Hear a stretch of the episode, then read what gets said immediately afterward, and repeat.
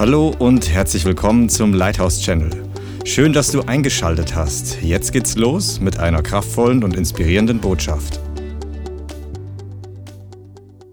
Vater, ich bitte dich, dass dein Geist jetzt mächtig wirkt. Mit deinem Wort, mit deinem Geist, mit deiner Salbung, mit deiner Vollmacht. Wir bitten dich, dass du sprichst, dass wir Herzen und Ohren bekommen zu hören, dass du Salbung freisetzt, das, das Wort auszuteilen, das Brot zu brechen, die Speise auszuteilen und dass wir unser Herz im Glauben, deinem Wort und deinem Reden unterordnen, dass du mächtige Dinge tun kannst, dass die Augen deines Volkes geöffnet werden. Ich bitte dich, dass du Manifestation deiner Kraft, Zeichen und Wunder freisetzt und die Dinge, die kein Mensch tun kann. Transformation unseres Herzens und unseres Lebens. Und wir sagen heute, Herr, wir glauben dir. In Jesu Namen, wir glauben deinem Wort. Wir sind keine ungläubige Gemeinde, sondern eine glaubende Gemeinde. In Jesu Namen. Und wenn du es glaubst, sag Amen. Amen. Okay, 1. Thessalonicher 5, Kapitel 2. Und dort sagt Paulus zu der Gemeinde, sag mal zu mir, Zu mir. zu mir, sagt er, denn ihr wisst selbst genau, dass der Tag des Herrn kommt wie ein Dieb in der Nacht. Vers 2 ist es. Wenn sie sagen Friede und Sicherheit, dann kommt ein plötzliches Verderben über sie, wie die Geburtswehen über die Schwangere. Und sie werden nicht entfliehen. Ihr aber, Brüder und Schwestern, äh, füge ich hinzu, seid nicht in Finsternis, dass euch der Tag wie ein Dieb ergreife, denn ihr alle seid Söhne des Lichts und Söhne des Tages. Wir gehören nicht der Nacht und der Finsternis an, also lasst uns nun nicht schlafen wie die übrigen, sondern wachen und nüchtern sein. Denn die da schlafen, schlafen bei Nacht. Und die da betrunken sind, sind bei Nacht betrunken. Wir aber, die dem Tag angehören, wollen nüchtern sein, bekleidet mit dem Brustpanzer des Glaubens und der Liebe und als Helm mit der Hoffnung des Heils. Amen. Preis dem Herrn. So, wir wollen heute zur Einleitung ein bisschen über dieses Thema reden. Und der Heilige Geist hat wirklich zu mir gesprochen. Und ich glaube, dass das allgemein gilt. Nicht nur für unsere Gemeinde, aber generell. Er hat gesagt, der Herr hat gesagt, mein Volk, meine Gemeinde ist nicht vorbereitet für meine Wiederkunft. Und er hat gesagt, sie leben so, als ob es immer so weitergeht. Ich weiß nicht, ob, du, ob jeder, der heute hier ist, eine persönliche Beziehung mit Jesus hat und wirklich diese Vergebung, diese Versöhnung mit dem Vater durch Jesus Christus persönlich empfangen hat. Die Bibel nennt das von neuem geboren werden. Das heißt, du bist geboren aus dem Geist. Die Bibel sagt, es herausgenommen aus der Finsternis, hineinversetzt in das Licht. Eine neue Identität. Du bist ein Sohn Gottes, eine Tochter Gottes. Du bist von dem Eigen, von der Identität der Sünder transformiert zu einem, der heilig ist. Wenn das für dich zutrifft, dann ist es nicht so, dass wir hier einfach nur ein christliches Leben leben, sondern es ist so, dass der Herr in diesen Tagen sein Volk, seine Gemeinde zubereitet, zurüstet und vorbereitet. Du bist hier auf der Erde, um wichtige Dinge zu tun und du bist hier in der Vorbereitungsschule für deine Hochzeit. Also nicht im Leithaus an sich, auch online. Du bist hier, um geistlich vorbereitet zu werden. Das Wort geht zu dir. Du brauchst gar nicht den Nachbarn groß über ihn nachdenken.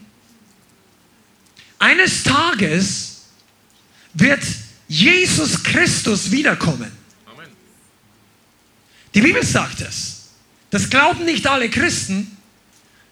Egal, was sie aus ihrem Mund sagen, du siehst es an ihrem Lebensstil. Aber manche sagen sogar, dass sie das nicht glauben. Oder zumindest nicht damit rechnen.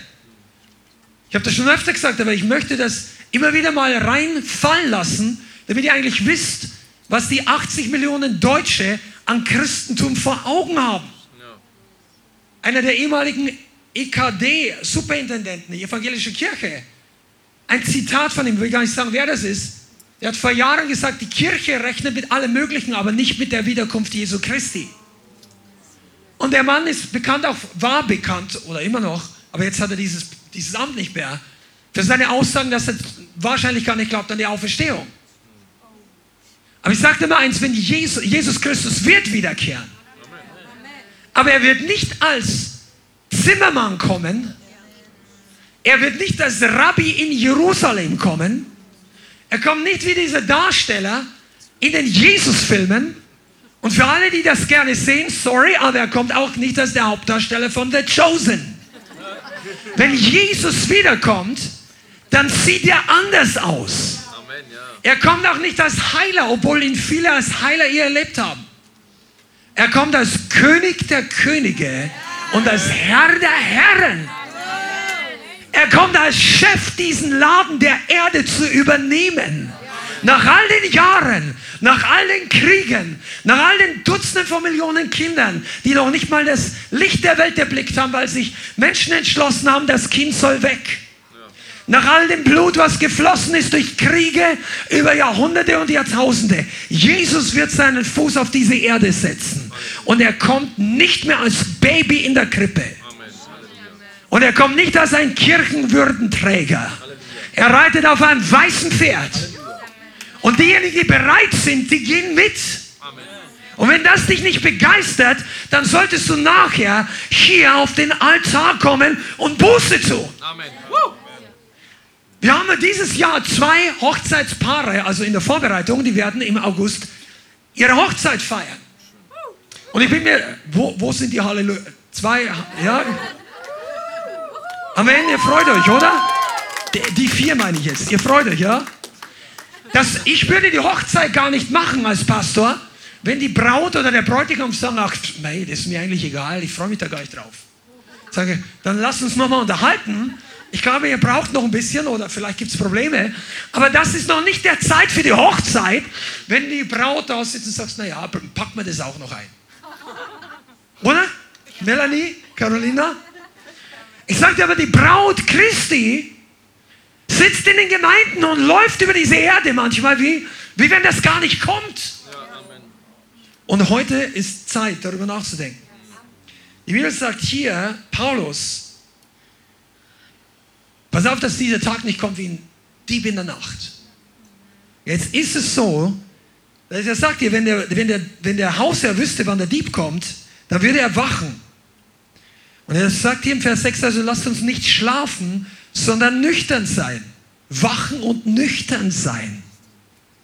Freunde, wir haben mit den Mitarbeitern vor ein paar, ein oder zwei Wochen, weiß ich gar nicht mehr, über ein bestimmtes Thema gesprochen, wo du in Deutschland gar nicht so viel darüber hörst, über Alkohol in den christlichen Kreisen. Interessanterweise steht hier auch nüchtern sein. Und wir haben uns als Gemeinde selber entschlossen, ein paar Standards für unsere Mitarbeiter oder für uns selber, für die, die Verantwortung haben, die anderen Leuten dienen, um ein gutes Vorbild zu sein und andere nicht in Versuchung zu führen, zu setzen. Aber es ist kein Zufall, dass die Bibel davon redet, dass nicht nüchtern sein und schlafen zusammengeht. Hast du mir nachgedacht? Lies mal Epheser 5, Vers 13. Ich komme da zu dem Punkt nochmal zurück. Aber du kannst mal in den Epheserbrief reingehen. Nur mal so als, als Gedankenstütze. Epheser 5, Vers 13. Alles, was bloßgestellt wird, das wird durch das Licht offenbar. Denn alles, was offenbar wird, ist Licht.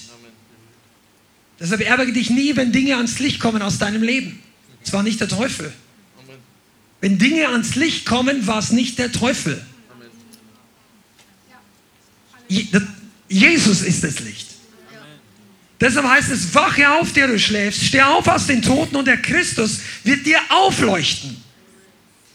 Und Vers 15 steht nun genau zu ihm, wandelt nicht als Unweise, sondern als Weise, kauft die gelegene Zeit aus.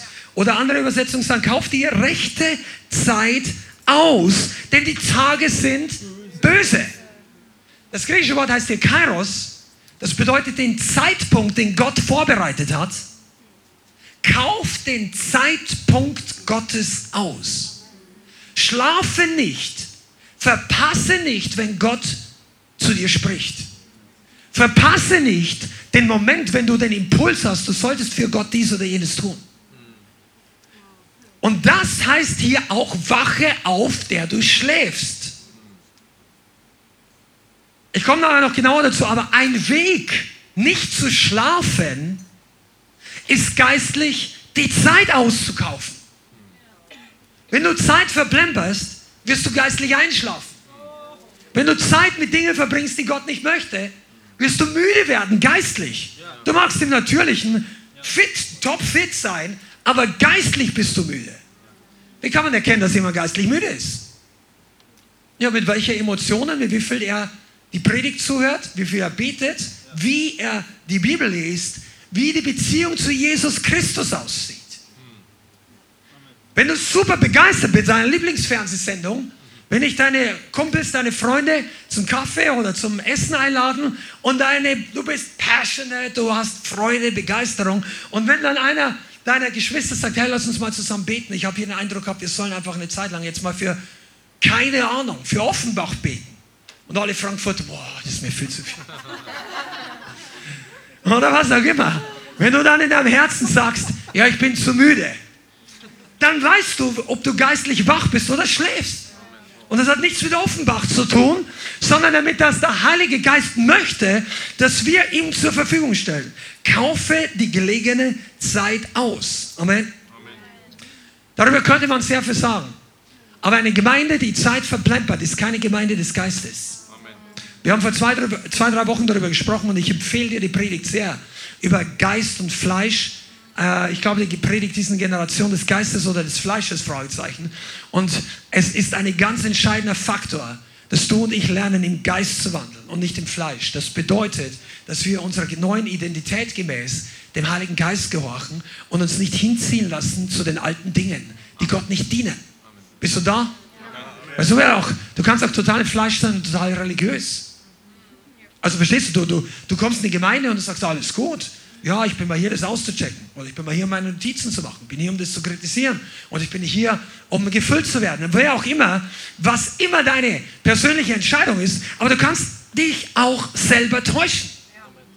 Wisst ihr eigentlich, dass ganz, ganz viele Leute, die am Ende von Jesus Christus hören, also hinweg von mir, ich kenne euch nicht, die, haben, die waren in den Gemeinden.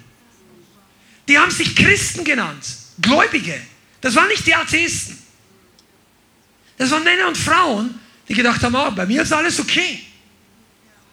Das waren Leute, die geistlich geschlafen haben, während der Wecker seit Jahren klingelt. Wie von euch werden genervt, wenn ein Nachbar sein Handywecker anhat und er stellt ihn nicht aus? Ja. Einige. Bist in der WG und dein, dein WG-Kollege im Nachbarzimmer ist auf der Dusche und du hast heute Spätschicht, kannst endlich mal ausschlafen. Der Wecker läutet und der hört es nicht und zehn Minuten macht Ding, Ding, Ding, Ding. Das nervt dich. Weißt du warum? Weil der Wecker nicht für dich ist. Aber manche Leute, die schlafen, ich habe das schon öfter gesagt, also mit dem natürlichen Wecker kannst du umgehen, wie du möchtest, aber im Geist solltest du nie die Snooze-Taste drücken. Ihr schaut alle so, als ob ihr gar nicht wisst, wovon ich rede. Weißt du, was die Snooze-Taste im Geist ist? Jemand spricht dich an, jemand predigt, du liest in der Bibel etwas und ein Wort springt dich förmlich an. Und du merkst, wow, mein Herz ist ja eigentlich nicht in Ordnung. Ich sollte dir vergeben, ich sollte diese Sache wegtun. Das ist Sünde, ich sollte das nicht machen. Oder du merkst, boah, eigentlich stimmt das. Und dann sagst du, ja, eigentlich ist schon wahr, mache ich später. Snooze.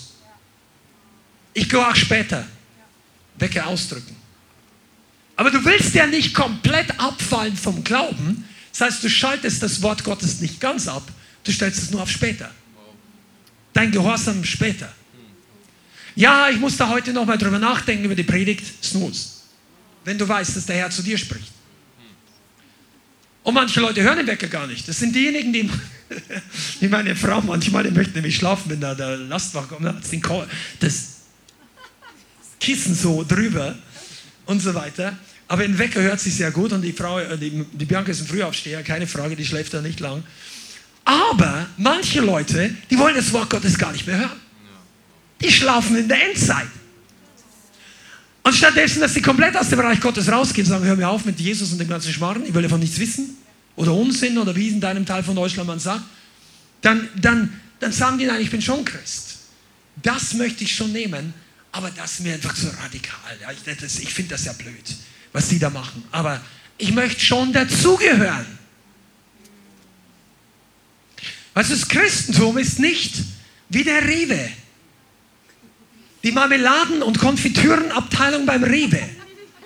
Wenn du mal in anderen Ländern warst und warst schon mal einkaufen mit einer deutschen Erwartungshaltung, da bist du manchmal richtig enttäuscht, dass es nur zwei verschiedene Brote gibt, schwarz und weiß. Also wenn du schon ein bisschen mehr unterwegs warst. Kennt ihr das?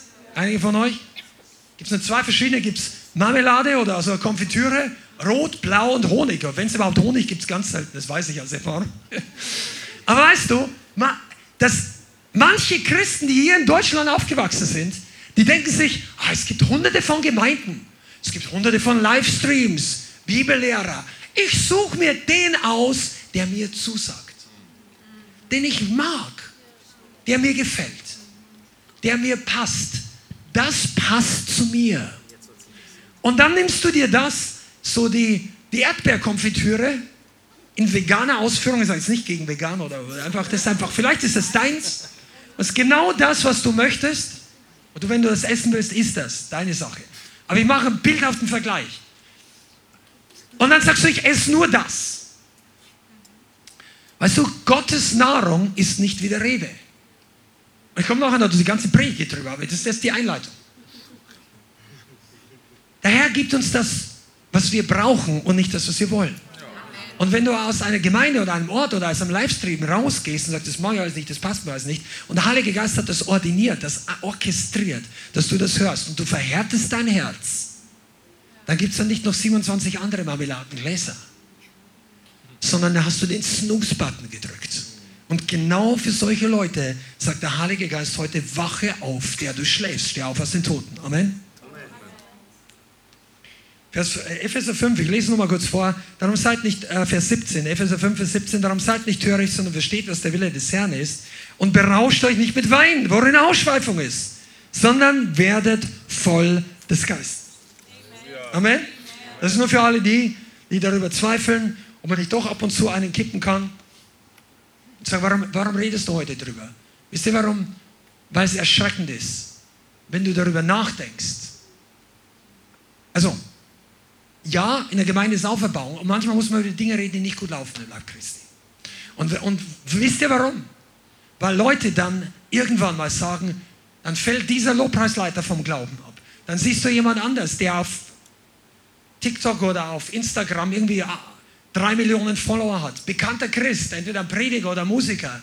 Und dann, dann siehst du den irgendwas machen, was kein Christ machen soll. Und dann gibt es dann ganz viele Kommentare und viele Leute sagen, wow, ich, ich kann gar nicht mehr richtig glauben, ich habe mich durch den bekehrt, ich habe die Musik war so gesegnet. Ja, und wisst ihr, wenn Leute straucheln, dann hat das einen Grund. Aber es bleibt ja nicht verborgen, wenn Sünde im Leib Christi bei bekannten Dingen Gottes offenbar wird.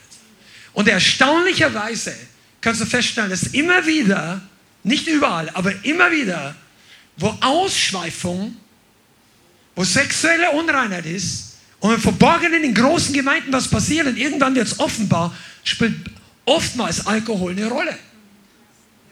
Das kannst du eine große Gemeindebewegung, wo es in den letzten Jahren, also die riesig, weltweit, moderne Lichter, Songs, die fast jeder kennt, und dann poppen die Dinge auf. Der Pastor hat eine äh, Affäre mit seiner, mit irgendjemandem gehabt, mit einer Nichtgläubigen. Dort der Musiker, hier und da. Und wenn du dann mal genau hinschaust, ohne dass du es alles suchen musst, ja, da war Alkohol im Spiel, da war Substanzmissbrauch im Spiel. Wisst ihr, deshalb ist das kein Zufall, dass Jesus davon redet, seid nüchtern. Ja, ich bin frei in Christus. Amen. Dann brauchst du das Zeug doch nicht mehr. Ja, ich bin frei, das zu trinken. Okay, dann mach das. Aber besser nicht. Wenn du glaubst, du bist frei zu trinken, dein Nachbar ist vielleicht noch nicht frei dann jemand, der hier reinkommt, und du weißt das vielleicht nicht, der kommt vielleicht hier nach vorne, nach dem Gottesdienst. Und wir, wir erzählen das ja nicht. Ich sage, ich möchte frei werden von Alkoholabhängigkeit. Ich möchte frei werden von diesen Problemen. Ich möchte davon frei werden. Und da ist es gut, wenn du, der einfach in die Gemeinde kommst, kein großes Problem hat. Wenn der gleiche Bruder, die gleiche Schwester dich nicht mit einem Sixpack oder einem halben Kasten Bier nach Hause gehen sieht, vom Einkaufen. Weil auch wenn du das vielleicht nur alle vier, fünf Monate trinken solltest, was die Leute ja dann immer sagen, ja, ich, ich habe das auch unter Kontrolle, aber das Zeugnis ist trotzdem nicht das gleiche.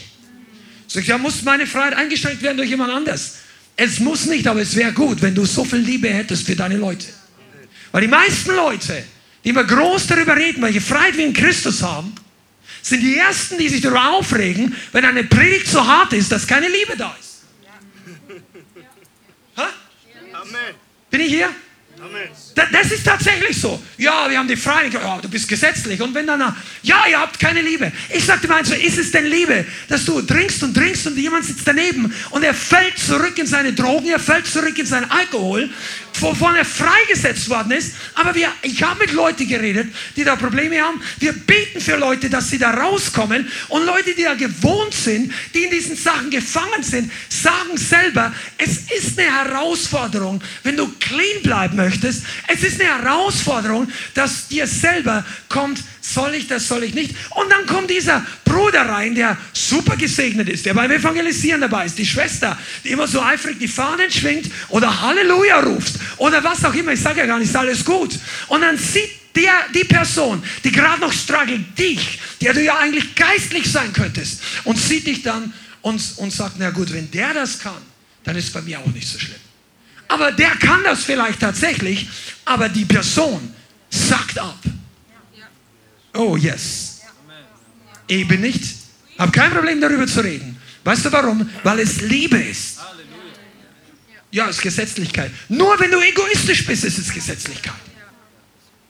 Wenn du Barmherzigkeit für die Leute hast, die frei werden sollen, die noch nicht so frei sind wie du, dann ist das keine Gesetzlichkeit. Dann denkst du mit für die Not der anderen. Wow. Vielleicht verlieren wir jetzt ein paar Abonnenten, aber wir gewinnen ein paar Leute für den Himmel. Ich meine die Leute, die dann nicht mehr zurückfallen in den Unglauben, in die Sucht, in die Abhängigkeit. Amen. Und deshalb sagt Lukas, also Jesus in Lukas selber, pass auf, das ist sehr interessant. Ich sage das ja nicht ohne Grund, wir waren beim Thema Wiederkunft, ja. Lukas 12, Vers 42, oder es, gehen wir es in das Zeitgründen vor, Vers 45. Er redet hier über die Knechte und über die Diener Gottes, wie sie leben, bis der Herr wiederkommt. Lukas 12, Vers 45. Wenn aber jener Knecht, und damit meine ich Jesus, einen Diener Gottes in seiner Gemeinde, wenn aber jener Knecht in seinem Herzen sagt, mein Herr lässt sich Zeit mit dem kommen und anfängt die Knechte und Mägde zu schlagen, zu essen und zu trinken und sich zu berauschen, so wird der Herr jenes Knechtes kommen an einem Tag, an dem er es nicht erwartet und in einer Stunde, die er nicht weiß und wird ihn entzweischneiden und ihm sein Teil festsetzen bei den Ungläubigen. Okay? Wisst ihr eigentlich, dass dies hier eines der härtesten verbalisierten Gerichtsankündigungen von Jesus auf der Erde war? Du liest nicht, dass er zu einem Sünder sagt, wenn du nicht umkehrst, wird Gott dich in zwei schneiden. Im Übrigen ist das auch gleichbedeutend, oder beziehungsweise gab es ein Bild im Alten Testament, als das Volk Gottes einen Bund mit Gott eingegangen ist, dann hat Mose ein Tier zerlegen lassen in zwei Hälften. Ich weiß nicht, ob es Gott direkt sagt oder Mose gesagt hat, aber es war damals im Willen Gottes. Und er hat, sie, hat ihnen gezeigt, was passiert, wenn sie ungehorsam sind. Also das ist nicht das erste Mal, dass Jesus dies in der Bibel so sagt. Und überleg dir mal, und das betrifft auch nicht jeden hier, du musst keine Angst kriegen, weil die meisten von euch, ihr seid nicht in Verantwortung über Gemeinde oder andere Leute oder so, aber hier redet Jesus harte, deutliche Worte. Sagen, pass auf, wie du lebst, bis ich wiederkomme. Und jetzt pass mal auf, was hier steht. Da ist eine Progression der Herzenshaltung. Dieser Knecht sagt sie zuerst, aber der Herr, der braucht noch, bis er wiederkommt. Das dauert noch, bis Jesus wiederkommt. Der Herr lässt sich Zeit. Ach nein, das haben die früher auch schon gesagt, der Herr kommt bald wieder. Das ist die erste Stufe. Nicht ernst nehmen, dass der Herr bald wiederkommt. Die zweite Stufe, er fängt an zu essen und zu trinken. Zweite Stufe. Wisst ihr warum? Weil alle Christen, die den Modus, ah, das dauert, das dauert. 99,99% ,99 von den Christen, die diese Haltung haben, fangen sich an, es auf der Erde bequem zu machen. Und du wirst automatisch gelangweilt. Weil du beschäftigst dich nicht mehr mit dem, wofür du geschaffen bist, Jesus Christus, seinen Plan, seinen Zeitplan, sondern du beschäftigst dich mit dem, was dir nützt, mit dem, was dir schmeckt. Du brauchst Zeitvertreib, du brauchst Unterhaltung, du möchtest Leben genießen. Jetzt ist nichts dagegen zu sagen, das Leben zu genießen, aber lese, was Jesus sagt. Interpretiere nicht, was ich nicht sage. Jesus sagt, sie fangen an zu essen und zu trinken. Drittens, berauschen. Das sind die Leute, die zuerst mal argumentieren, ist alles in Ordnung. Hey, willst du sagen, wir dürfen nicht essen und trinken? Ah, ich glaube, du bist hier komisch. Die argumentieren dafür und dann essen sie und trinken. Und essen und trinken ist ja nicht verkehrt. Jeder von uns muss essen und trinken, okay? Aber diese Leute sind Leute, die gesagt haben, oh, das dauert doch, bis Jesus wiederkommt. Und dann fangen sie an, Gemeinschaftsmäler, Maler, Mähle, Ma alles, Essen. Groß, wieder, voll. Und dann wird mehr gegessen als gefastet und im voll. Und dann kommt der Berauschzustand dazu. Übrigens steht unter den Werken des Fleisches auch Völlerei. Weißt du eigentlich, dass viele Millionen Menschen auf der Erde nicht das Problem haben wie, West, wie wir Westler? Die haben gar nicht so viel Essen, dass sie sich den Bauch voll machen können. Wir sind privilegiert in dieser Beziehung. Du hast mehr als genug zu essen, gehe ich mal davon aus. Die allermeisten. Und dann heißt berauschen und die Knechte und Mägde zu schlagen.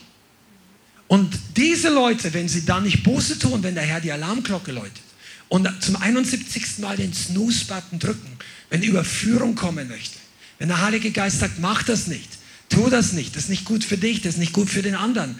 Was machst du eigentlich mit dieser Sekretärin? Äh, und dann beschwert sich einer über dich, dann fangst du an, den runterzumachen.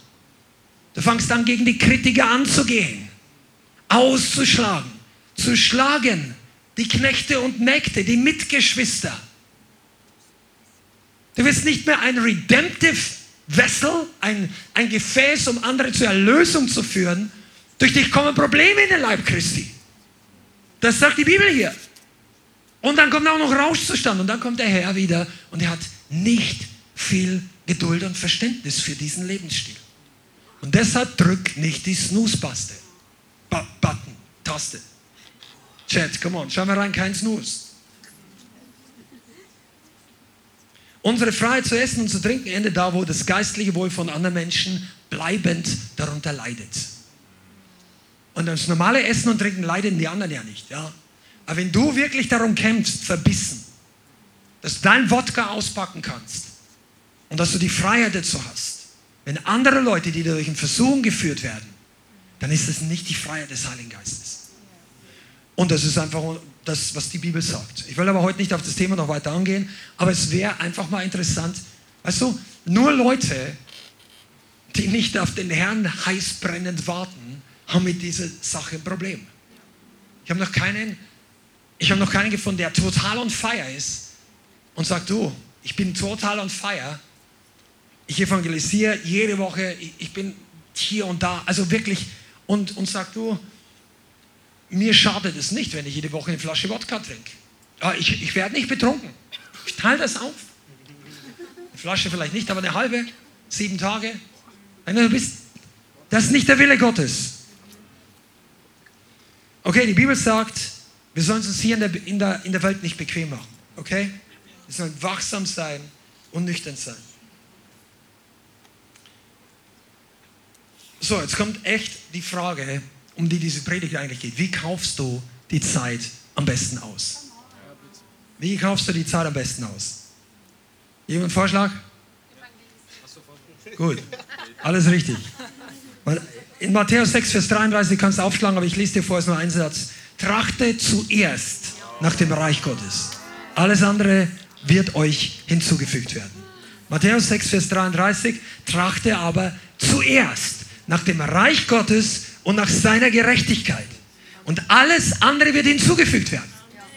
Sag mal, trachte zuerst nach dem Reich Gottes. Okay, und jetzt kommen wir heute zum Thema, um das wirklich geht. Hier steht nicht, trachte zuerst nach Jesus. Okay?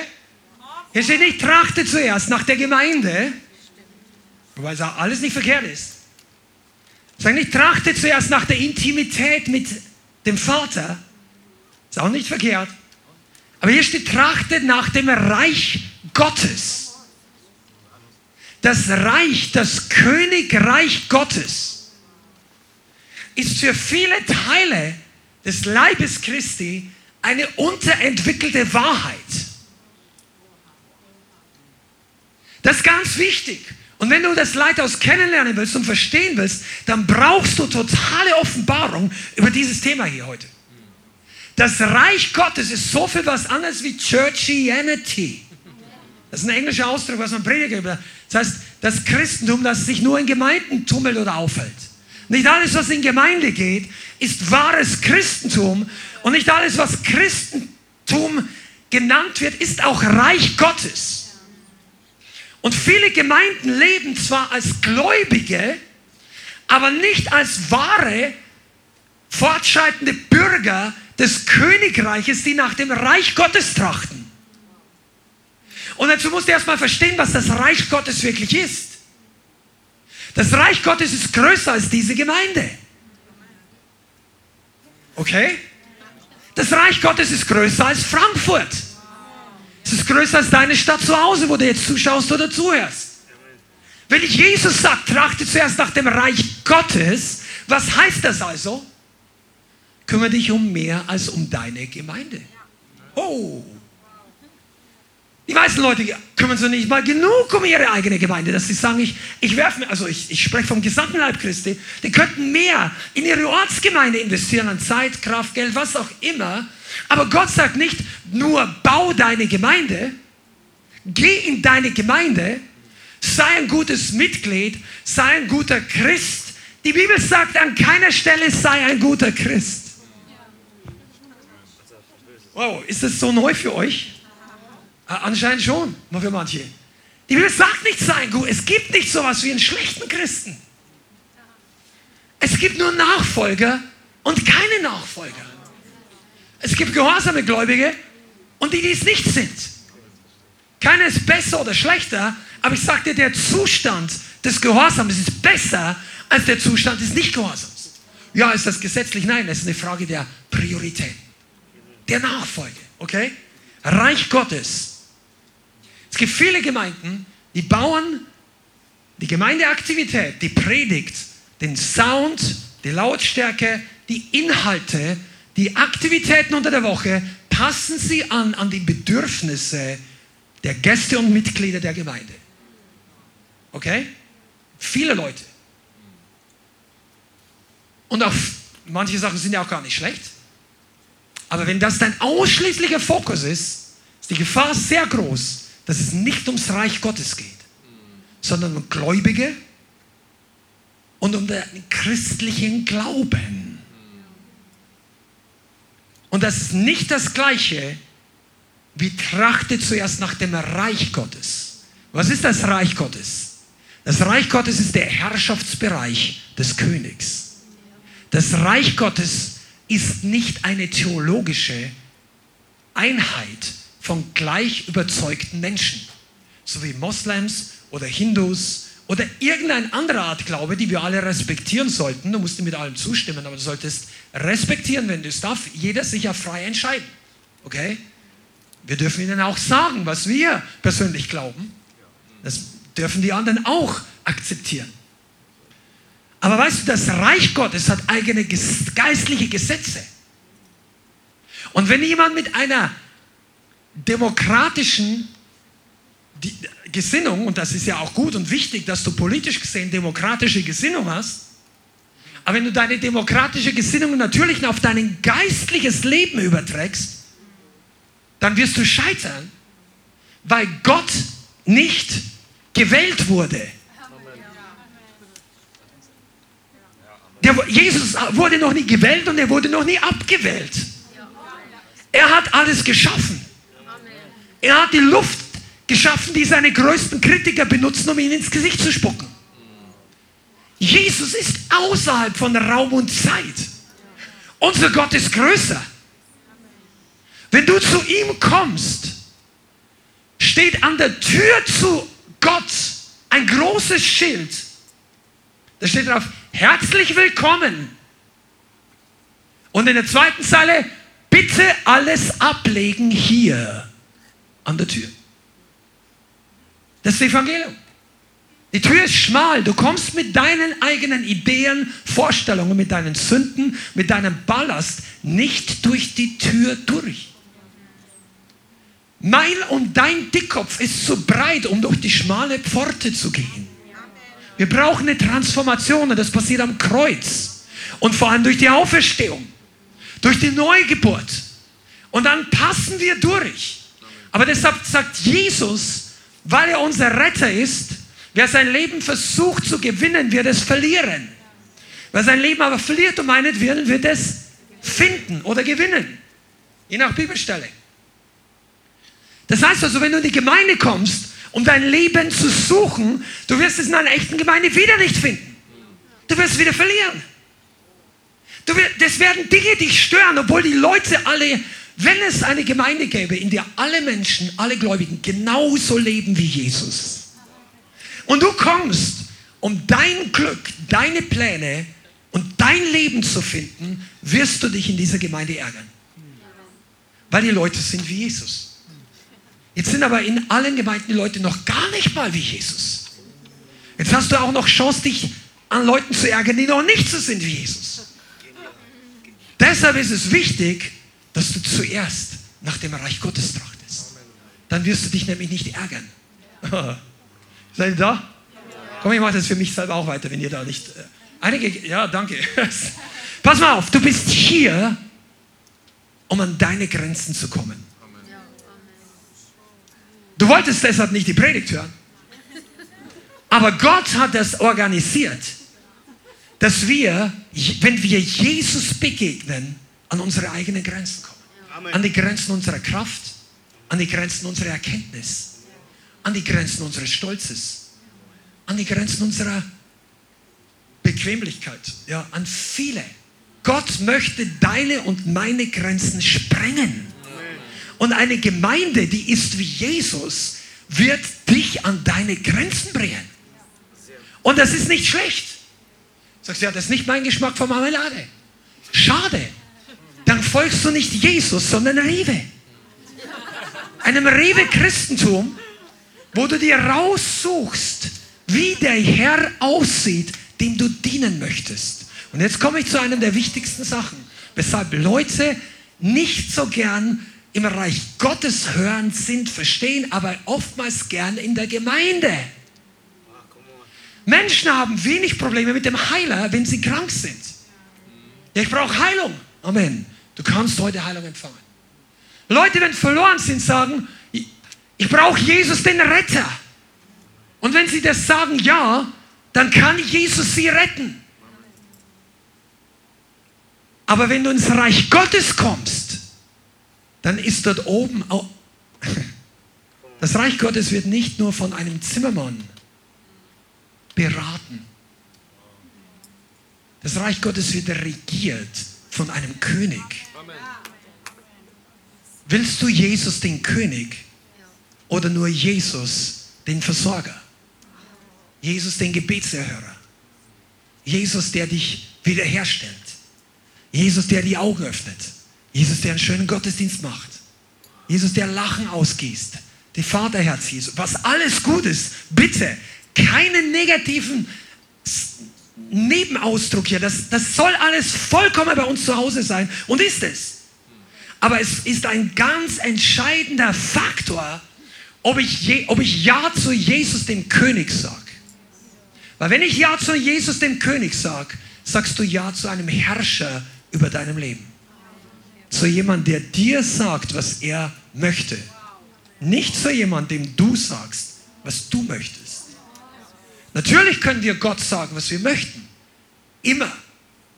Nur kannst du halt nicht davon ausgehen, dass Gott immer Ja zu allem sagt, was du möchtest. Und wenn das nicht der Fall ist, dann zeigt sich, ob Jesus dein Spielkamerad, dein Buddy, dein Gebetserhörungs-Jesus ist, wie der Kassenautomat in dem, Parkauto, in dem Parkplatz, oder ob Jesus dein König ist. Mit einem König geht man anders um als mit dem Postboten. Jesus hat nicht nur das Paket der Erlösung auf die Erde gebracht. Bitte schön. Sag, Dankeschön, das nehme ich. Tschüss jetzt. Ich muss hier noch was anderes machen.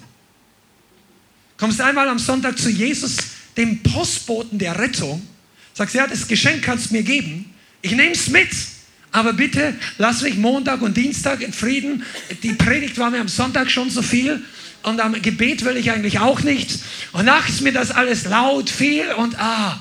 Nein, am Sonntag komme ich wieder. Du hast ja noch mehr Geschenke für mich. Das ist Jesus, der Postbote. Der Gebetserhörungs-Jesus.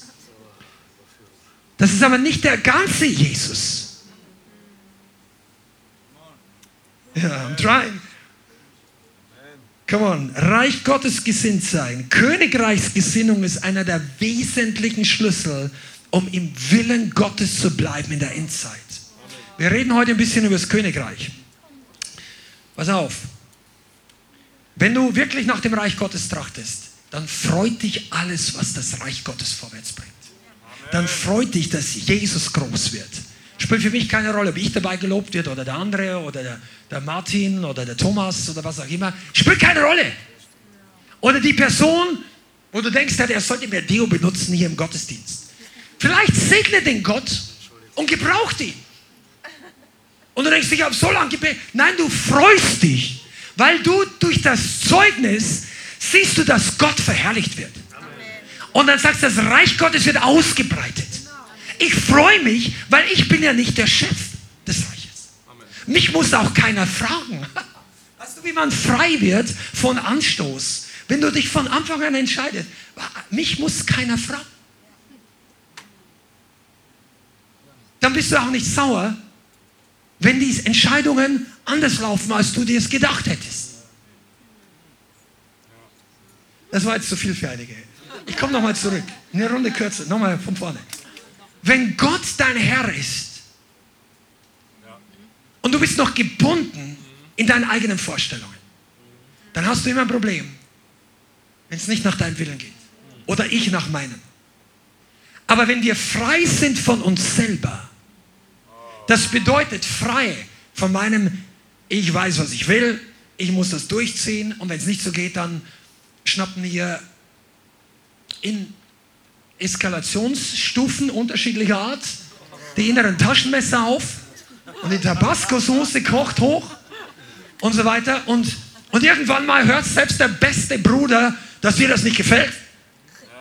Und du hast deine Wege gefunden, wie du da ausdrückst, dass das nicht dein Plan ist. Aber Christen sind Spezialisten im Sterben. Echte Christen sind gestorben mit Christus. Nachfolger kommen nicht, um abzusahnen, sondern ihr Leben hinzugeben. Das ist biblischer Standard. Auch wenn du das nicht häufig hörst, vielleicht. Aber dann haben sie dir einfach nicht viel erzählt.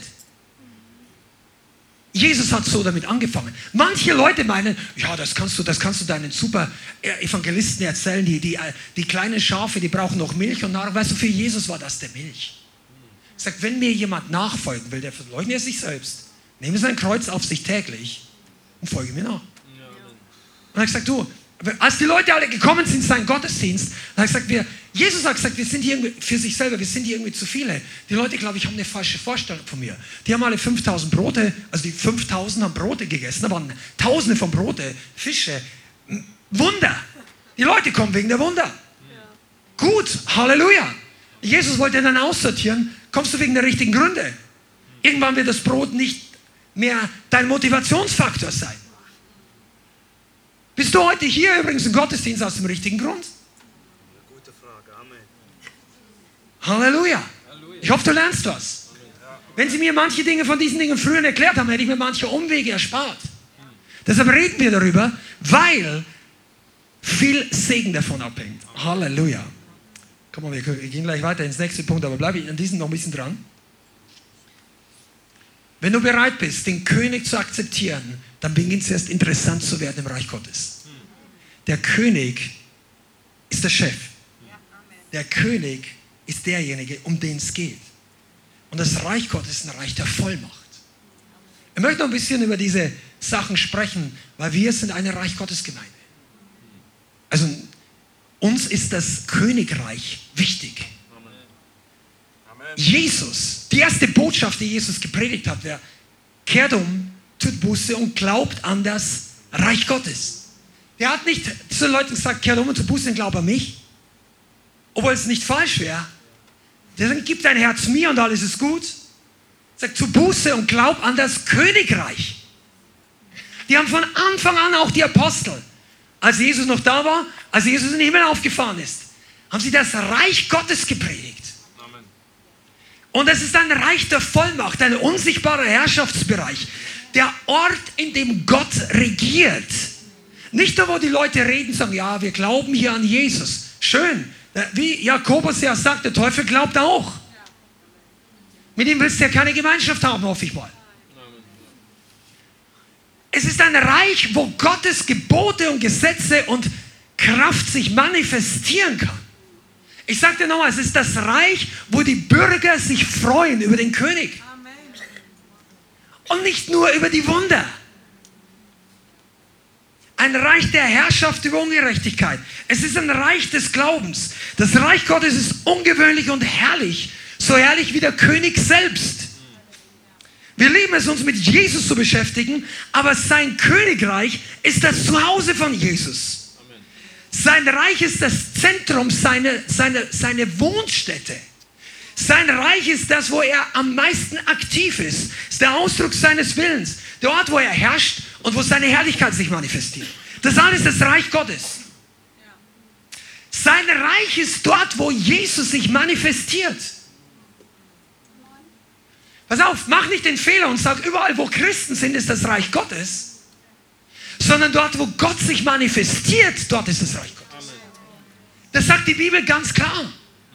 Die Bibel sagt auch, als es Diskussionen gab, weil Jesus hat dann wieder Dämonen ausgetrieben. Das hat er übrigens am laufenden Band gemacht.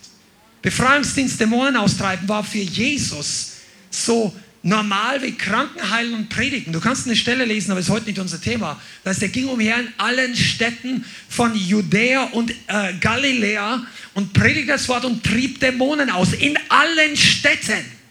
Das war nicht nur fünf oder sieben Mal in der Bibel. In allen Ortschaften. Und ich sagte, da gibt es einige Dörfer und Städte. Amen. Wenn du da schon mal warst, das ist nicht nur 20. Der hat hunderte von Dämonen ausgetrieben. Und dann gab es da Diskussionen, weil die Leute, die Kritiker konnten ja gar nicht mehr leugnen, dass da Kraft ist. Weißt du, das ist übrigens die Reaktion, die echte Gottesdienste hervorrufen. Entsetzen.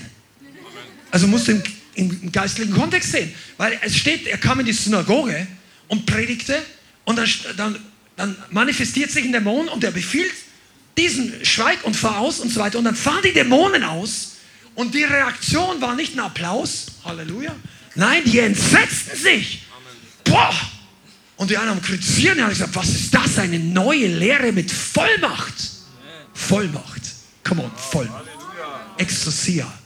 Vollmacht über Dämonen, Vollmacht über Krankheiten, Vollmacht über Sünde, Tod und Teufel. Vollmacht. Das war ein Kennzeichen des Königreiches. Weißt du, das ist auch kein Wunder. Wenn ein mächtiger König kommt und da gibt es Probleme, dann sendet er einfach ein paar von der Armee ein, zwei Divisionen oder wie war es damals? Wie hießen die? Ja, äh, also Einheiten, Hundertschaften, Tausendschaften, wie auch immer. Kommen Soldaten. Gott hat Soldaten, weißt du das? Das ist einer der Namen von Gott, Yahweh, Zebaoth. Das hast du nicht in der Kirche zum ersten Mal gehört oder irgendwo im Latein oder im Griechischen gelesen. Das ist sein Name. Das war der Chef der Armee. Wir für uns heilig, ja, wie Zebaut, keine Ahnung, klingt gut. Nein, das heißt für die Leute damals ganz simpel, das war ein Armeebegriff. Das war der, der, der General der, der Armee. Zebaut, ist Herr der Herrscher, der Himmelsheere, der himmlischen Armee. Unser Gott, und das ist übrigens der Name in der Bibel, der mehr benutzt wird als alle anderen Namen. Ist dir das eigentlich klar? Die Bibel nennt Yahweh Zebaoth öfter als alle anderen Namen. Das heißt, er, die, die, die Bibel redet über ihn, er ist der Chef der Armee. Passt das zum Königreich? Oh ja. Der König ist der Chef der Armee. Warum braucht es die Armee? Weil wir hier nicht im Friede, Freude, Eierkuchenland leben, sondern in einem geistlichen Spannungsfeld. Deshalb gibt es doch Kriege. Deshalb gibt es doch Hass. Neid, Zorn, Mord, Totschlag, Neid, Streit, Eifersucht, zerbrochene Ehen, Kinder, die ohne Vater, ohne Mutter aufwachsen, was auch immer, weil Erlösung notwendig ist und weil es einen Feind gibt, den Teufel, der nichts anderes tun möchte, als die Menschheit in den Untergrund zu ziehen, dort wo er weiß, dass es selber hingeht.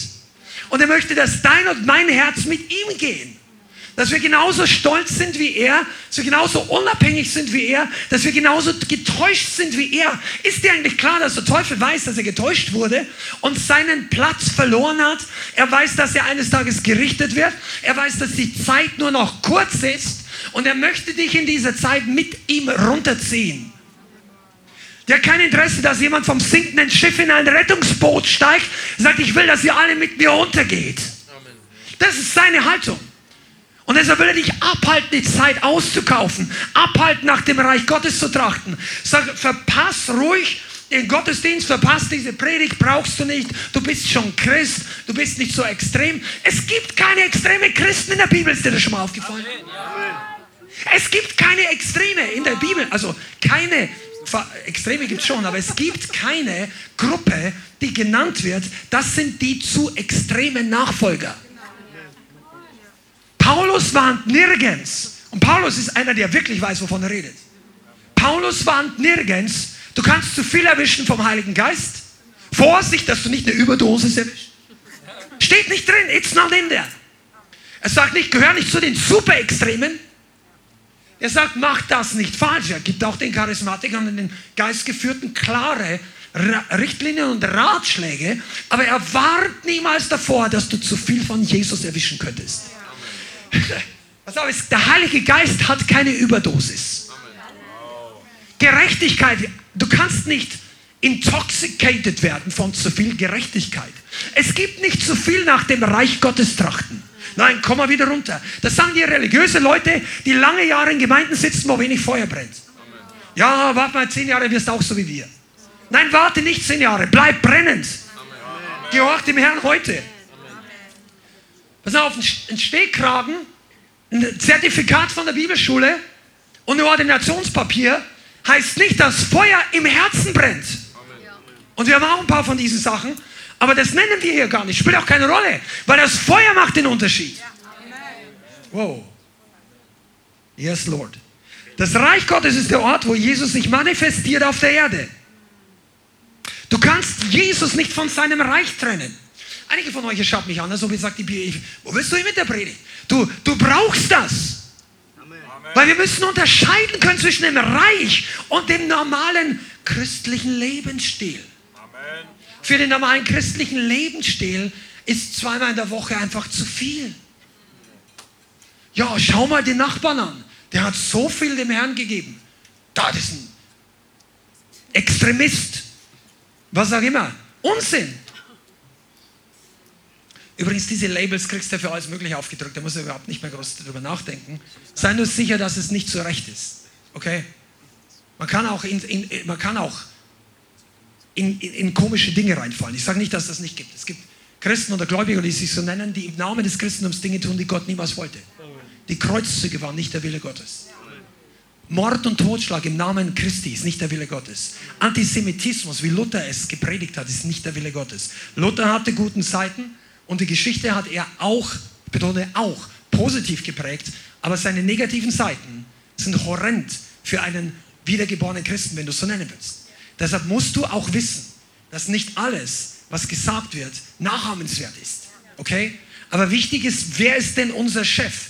Pass auf, ich, ich, ich, ich komme zu dem Punkt. Wir brauchen nicht Churchianity, wir brauchen Reich Gottes Mentalität. Und das Königreich kannst du auch nicht in eine religiöse Box packen.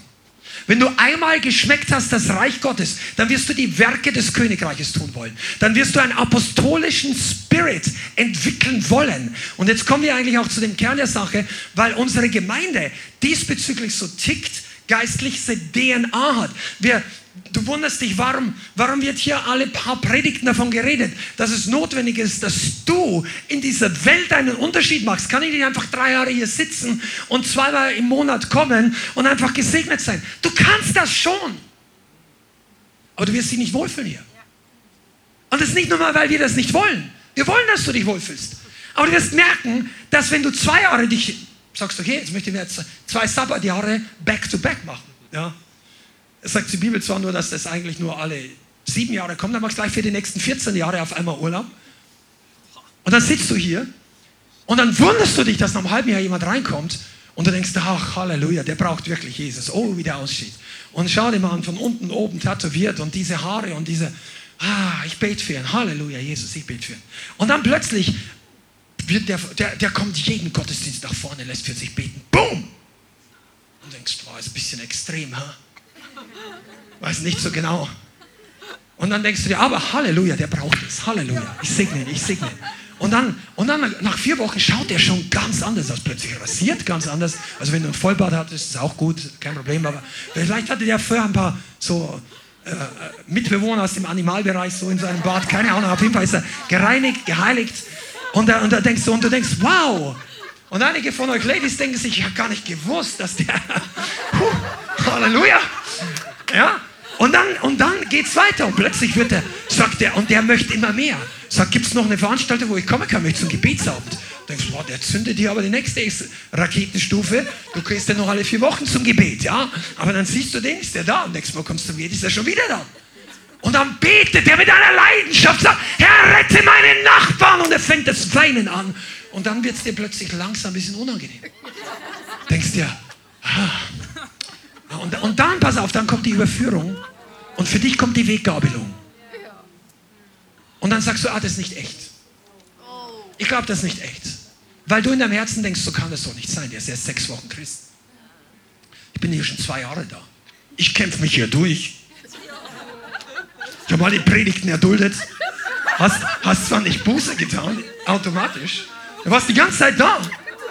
Sag ich, halt den Tom aus, wenn er immer so. Ah,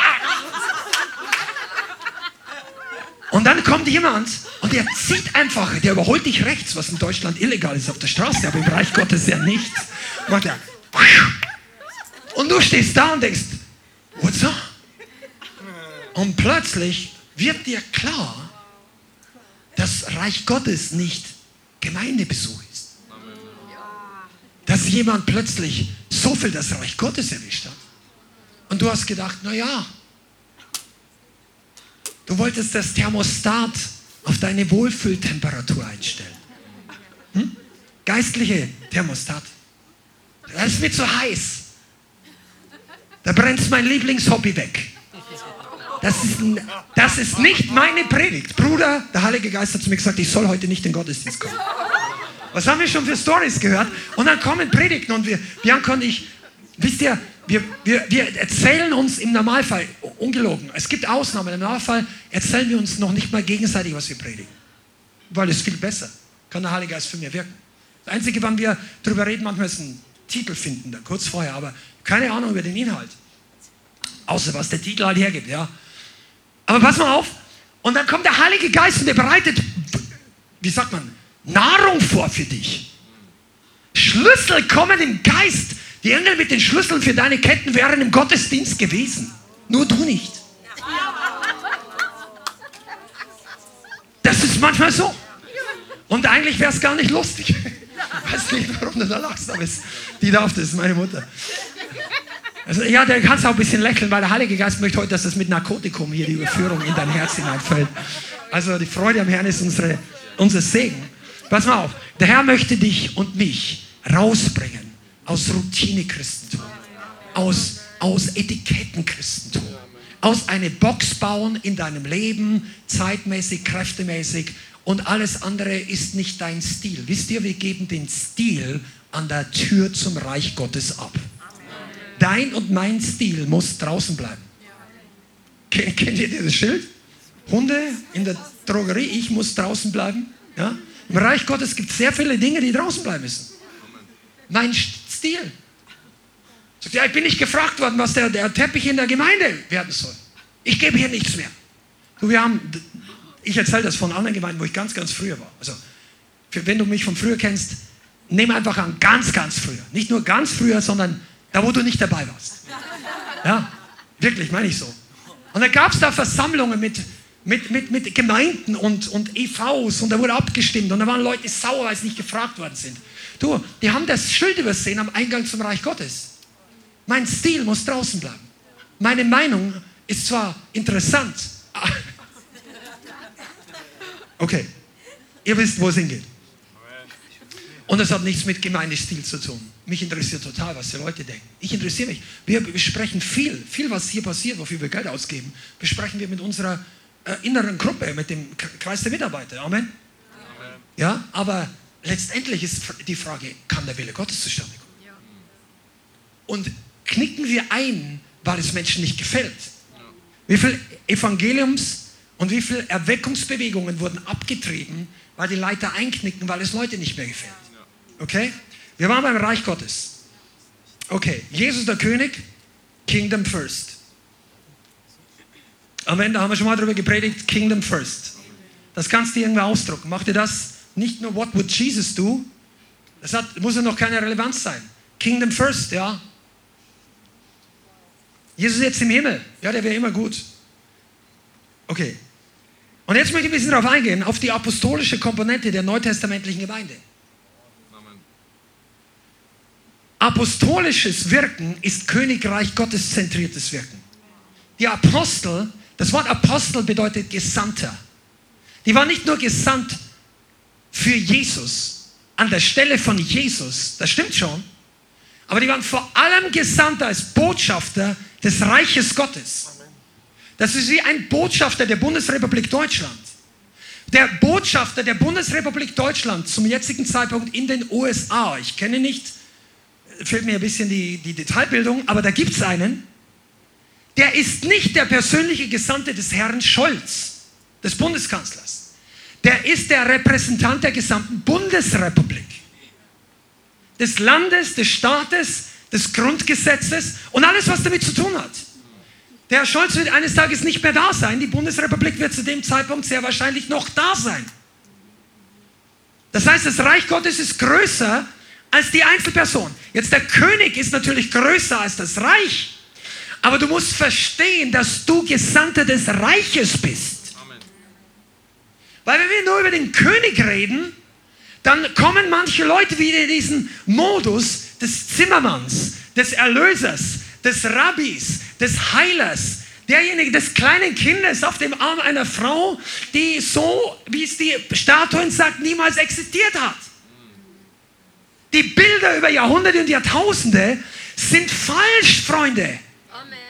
Und ich rede von den Bildern, wovon ich persönlich, deshalb sagt doch die Bibel, du sollst dir gar kein Bild machen von Gott im Himmel und von den geistlichen Dingen im Himmel auf Erde und unter der Erde.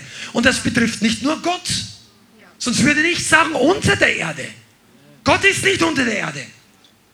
Du sollst ja auch keine Bilder von Dämonen oder Engeln machen. Oh. Und ich bin aufgewachsen in einem Gebiet in der BRD, wo eine äh, christliche Richtung sehr verbreitet war, eine traditionelle Kirchenrichtung. Wir sind da immer, das war für uns damals praktisch, weil Samstagabend gab es nur eine Kirche, die besonders offen war. Sonntag wollten wir was anderes machen, sind wir halt Samstagabend in die Messfeier gegangen, da wo ich, ich bin mit 19 erst zum Glauben gekommen, zu Jesus Christus. Vorher war ich katholisch und ähm, habe gedacht, ich bin gläubig. Das ist so, wie wenn du sagst, du hast, so, so, das ist so ähnlich, wie wenn du ein T-Shirt von Bayern München hast. Kennst du das? Ich laufe rum mit der Nummer von, wie heißt er? Thomas Müller. Der Müller, Thomas. 13. Müller Thomas, 13, jawohl, danke. Und du hast ein T-Shirt von Müller Thomas. Und dann läufst du durch die Stadt Du bist nicht der Thomas Müller. Weißt du, wer, du bist auch nicht ein anderer Spieler vom FC Bayern oder vom, F, vom SGE heißt hier, Eintracht Frankfurt. Du bist der, der Trainer und der Vorstand entscheidet, wer zur Mannschaft gehört. Und manche Christen gehen rein und sagen, ich gehöre zur Mannschaft. Sagen, okay, fragen wir mal den Chef. Schauen wir mal in die Bibel. Oh, Götzendiener werden das Reich Gottes nicht erben. Ich glaube, du gehörst nicht zur Mannschaft. Das steht drin, das habe nicht ich gesagt, das hat Paulus geredet. Unzüchtige Hurer haben das Reich Gottes nicht. wenn das dein dauerhafter Lebensstil ist, ich rede nicht von in Sünde fallen, Buße tun, umkehren, wirklich von Herzen berührt sein, Jesus brauchen, keine Frage, wir brauchen alle Erlösung, wir sind keines gerecht, auch nicht einer. Römer 3, Vers 23. Wir alle brauchen einen Retter. Aber wenn du bereits gerettet bist und lebst, als ob du nicht gerettet bist, wenn du bereits dem Retter begegnet bist, aber du lebst, als ob du ihn lieber nicht hast in deinem Alltag, dann sagt die Bibel, du gehörst nicht zur Mannschaft. Ja, kannst du das sagen? Hm, das muss Gott entscheiden. Aber weißt du, es wäre egoistisch, es den Leuten nicht zu sagen, dass da ernsthaft Prüfungsbedarf besteht. Ich, hab da, ich bin ja schockiert manchmal, ich lese mal manche Sachen im Internet gar nicht mehr. Wisst ihr, ich bin ja jetzt schon länger Christ und durch meine Tätigkeit im, im Buchvertrieb, christlichen Verlagsvertrieb für damals CFAN, viele Jahre zurück, da haben wir dann auch äh, irgendwelche Foren gelesen und christliche Zeitschriften, weil da macht man ja Werbung, ist ja auch alles okay und so weiter. Und dann, dann wurde mir eigentlich klar, was im, im Namen des wiedergeborenen Christentums für alles für Artikel existieren und für Meinungen und für Publikationen. Da bin ich echt mal schockiert gewesen zur Rechtfertigung für Scheidung und so weiter. Und ich, und ich komme gerade raus und unsere Ehe wurde wiederhergestellt. Es hat mich fast alles gekostet, dass wir gekämpft haben zu zweit, dass unsere Ehe wieder, und dann schreiben die wiedergeborene Christen im Artikel, ist nicht so gut, wieder heiraten und so. Dachte ich mir, das lese ich da nicht. Weißt du, und wenn du irgendwas im Christentum findest, was der Bibel widerspricht, dann geh nicht mit dem Christentum. Amen. Geh mit Jesus. Der König kommt wieder. Und die apostolische Komponente ist, dass wir die Manifestation brauchen. Wir brauchen das Echte. Wir brauchen nicht nur den Begriff, nicht nur den Namen. In der, ganz am Ende der Bibel sagt Jesus eine Offenbarung, ich kenne dich, dass du den Namen hast, du bist lebendig, aber du bist geistlich tot, so kehr um und zu Buße. Das heißt, der Name an sich hilft ja nichts. Vielleicht nennst du dich Revival Church oder Revival Ministry International. Aber der Verlauf deines Browsers klingt nicht nach Revival Ministry International. Dann ist erstmal dran, zum Crusade, zum Kreuz International, Universal zu kommen. Zu dem einen Ort, wo wir alle unsere Sünden abgeben können. Okay, ich weiß nicht, warum ich das heute alles sage, aber ich weiß, es ist gut für jemand. Der Heilige Geist, der Heilige Geist lehrt dich auch, dass du manche Leute ihnen in Liebe wirklich sag ihnen das, was ihnen hilft. Meine Familie möchte mich überzeugen, dass Zucker nicht so gesund ist. Ich glaube es ja auch, aber das Maß ist immer, das Dosis der Gift. Aber ich sagte mal eins, wenn dir es keiner sagt, wirst du es auch nicht ändern. Wenn deine besten Freundin es niemand sagt, wird sie es auch nicht ändern. Okay, was, für, für was ist das Reich Gottes bekannt oder was steht für das Reich Gottes? Erstens die Zeichen der Apostel. Wenn die Zeichen der Apostel nicht stattfinden, dann ist fraglich, ob wirklich das Königreich manifestiert ist. Das heißt jetzt nicht, dass das Reich Gottes nicht in uns sein kann. Wenn du durch die Stadt gehst, sag überall, wo ich hingehe, geht Jesus mit. Ja, das stimmt. Aber ist dir aufgefallen, dass überall, wo du hingehst, Jesus schon da ist? Jesus sei gegenwärtig. Er ist sogar in der Hölle, also im Totenreich gibt jetzt theologische Diskussionen, ist Totenreich die Hölle, aber er ist da, glaube es. Heißt das, das ist ein guter Platz? No. Jesus allgegenwärtig. Gott möchte nicht nur, dass du glaubst, dass du glaubst, dass Gott da ist in dir, aber kein Mensch sieht jemals was davon, inklusive dir. Das ist nicht der Plan. Sondern der Plan für eine Gemeinde ist die Manifestation des Reiches. Sag mal, seid ihr da? Sag mal wenn du es glaubst. Wenn du es nicht glaubst, sag einfach oh weh oder, oder Stopp oder was auch immer. Weißt du, wenn du glaubst, dass du in der richtigen Gemeinde sitzt, dann solltest du dafür beten, dass das Reich Gottes sich noch mehr manifestiert. Wir sind eine Königreichsgemeinde. Du bist nicht nur ein Stuhlwarmsitzplatzhalter hier in dieser Gemeinde und feuerst die anderen an, die das Reich Gottes voranbringen. Das Reich Gottes wird sich durch dich manifestieren. Auch wenn du erst ein paar Wochen hierher kommst. Sobald du Jesus Christus persönlich aufgenommen hast, als persönlichen Retter und Erlöser und dein Herz mit ihm eins gemacht hast, indem du deine Sünden bekannt hast, umgekehrt bist von der Finsternis ins Licht, dich gewendet hast und jetzt von neuem geboren bist, von diesem Tag an möchte Gott das Reich Gottes aus deinen Poren herausbeamen. Jede einzelne Faser des, deiner Umgegend im Geist soll sehen, wie das Reich Gottes aus dir rauskommt. Sag ja, ich will es auch sehen. Halleluja. Dann bist du hier schon mal am richtigen Ort. Aber Reich Gottes heißt eben nicht nur, mein Wille geschehe, damit es mir googelt. Wie, wie sagt die Welt? Das Menschenwille ist sein Himmelreich. Das kann zwar die Welt sagen, aber das ist nicht die Bibel und das ist nicht die Wahrheit. Weil das Menschenwille ist nicht der Himmelreich. Schau einfach raus. Die Welt sieht nicht aus wie der, der Himmel. Aber die Bibel sagt, das Reich Gottes, das Himmelreich ist der Wille Gottes. Gottes Wille ist das Himmelreich.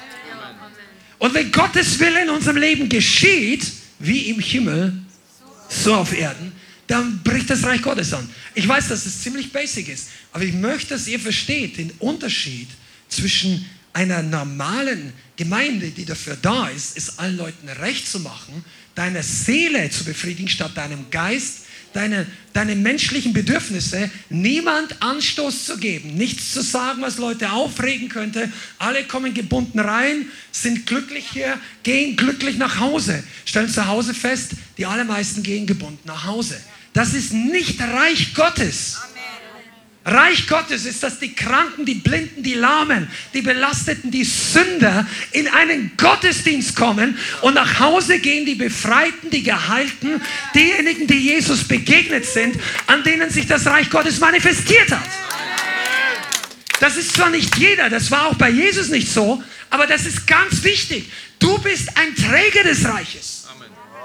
Und das Reich Gottes soll sich mit dir manifestieren. Zeichen der Apostel. Jetzt denk einfach mal einen Schritt weiter. Wie können die Zeichen der Apostel durch dich hervorkommen? Wie der Apostel, ja, ich bin doch kein Apostel. Du musst nicht ein Apostel sein, um, und jetzt, da brauche ich theologisch ein bisschen länger Zeit, aber ich verkürze es heute einfach. Du musst nicht ein Apostel im Amt sein, um Zeichen und Wunder mit apostolischem Spirit zu tun. Okay? Mit Vollmacht, die Gott allen Gläubigen gegeben hat. Die, Gott hat allen seinen Nachfolgern Vollmacht gegeben, auf Schlange zu treten, Kranken die Hände aufzulegen, Dämonen auszutreiben, Schwachen, dass sie wieder gesund werden und das gesamte restliche Paket, das Evangelium zu predigen. Wisst ihr, darum reden wir so oft davon. Der Mai ist nicht nur der beste Monat, weil der Juni auch zum Evangelisieren optimal ist. Es gibt überhaupt keinen Monat im Kalender, der nicht optimal wäre zum Evangelisieren. Der optimalste Monat ist der jetzige. Du wartest auf die optimale Gelegenheit. Ich sage dir das Datum mit hundertprozentiger Sicherheit. Heute. Heute ist der Tag des Heils. Jetzt ist der Tag der Rettung. Heute kannst du Gott begegnen und du kannst andere die Hände auflegen. Die Botschaft, also vielleicht nicht im Gottesdienst, nur für die, die neu sein. Wir haben hier gewisse Standards und das ist gut so, weil wir möchten, dass die Leute, die für andere beten, ein Segen sind und die anderen erst zugerüstet werden. Aber wenn du hinausgehst und du siehst Leute, die, ähm, bei denen das Evangelium noch gar nicht war, dann rede mit denen, bete für die, die sind so weit von Gott weg. Kann, Gott wird durch dich wirken, er wird durch dich segnen in der Gemeinde gelten andere Maßstäbe, weil einfach auch die Leute mit anderer Herzenshaltung kommen und weil Gott anders wirkt in der Gemeinde als auf der Straße. It's like that. Das ärgert manche Leute auch. Insbesondere solche, die Autorität nicht akzeptieren. Ist dir schon mal aufgefallen, dass es Leute im Leib Christi gibt, die geistliche Prinzipien verstanden haben und die gehen von Gemeinde zu Gemeinde und die kommen rein und ich rede nicht von unserer Gemeinde, sondern generell. Und sagen, okay, hier ist ein Kranker, zack, zack, zack und Weissagen und Ding und kann ich mit nach vorne gehen. Und die fangen nicht nur die Leute, die machen nicht nur die Fenster auf, sondern die, die machen alles. Sagen, die Bibel sagt euch, soll es tun. Die Bibel sagt das. Aber wenn du in ein fremdes Haus kommst, dann räumst du die Küche auch nicht um. Weil du sagst, sie hatten alles gemeinsam. Du bist unbiblisch. Wenn ich deine Wohnung nicht umräumen darf, dann bist du nicht nach dem Neuen Testament. Nein, das sagt die Bibel nicht. Die Bibel sagt, es ist göttliche Ordnung und das heißt, die Autorität des Ortes akzeptieren. Und dann liegt auch Segen da drauf. Das heißt ja nicht, dass der Rest der Welt nicht evangelisiert werden muss. Wie Rainer Bonke gesagt hat, geh in jede Straßenecke ist eine Kanzel, du brauchst doch nicht. Naja, Gehen wir gleich rein. Pass auf, aber das ist ein Punkt, wo wir, wie wir als Gemeinde wachsen müssen. Das Reich Gottes in der Mentalität noch viel mehr vorbringen. Viele von euch, ihr kommt in die Gemeinde, weil ihr den Segen seht, weil ihr die Botschaft, die Frucht der Botschaft merkt. Ihr merkt das Power da, also ihr lebt die Gegenwart Gottes. Ihr mögt die Freude, also die, die Leute auch teilweise hier. Vielleicht nicht jeden, es ist ganz normal. Du, der Herr wird sicherstellen, dass eine Person da ist, die auch für dich eine Herausforderung ist und für mich. Das ist so. Das, das ist die optimale Gemeinde.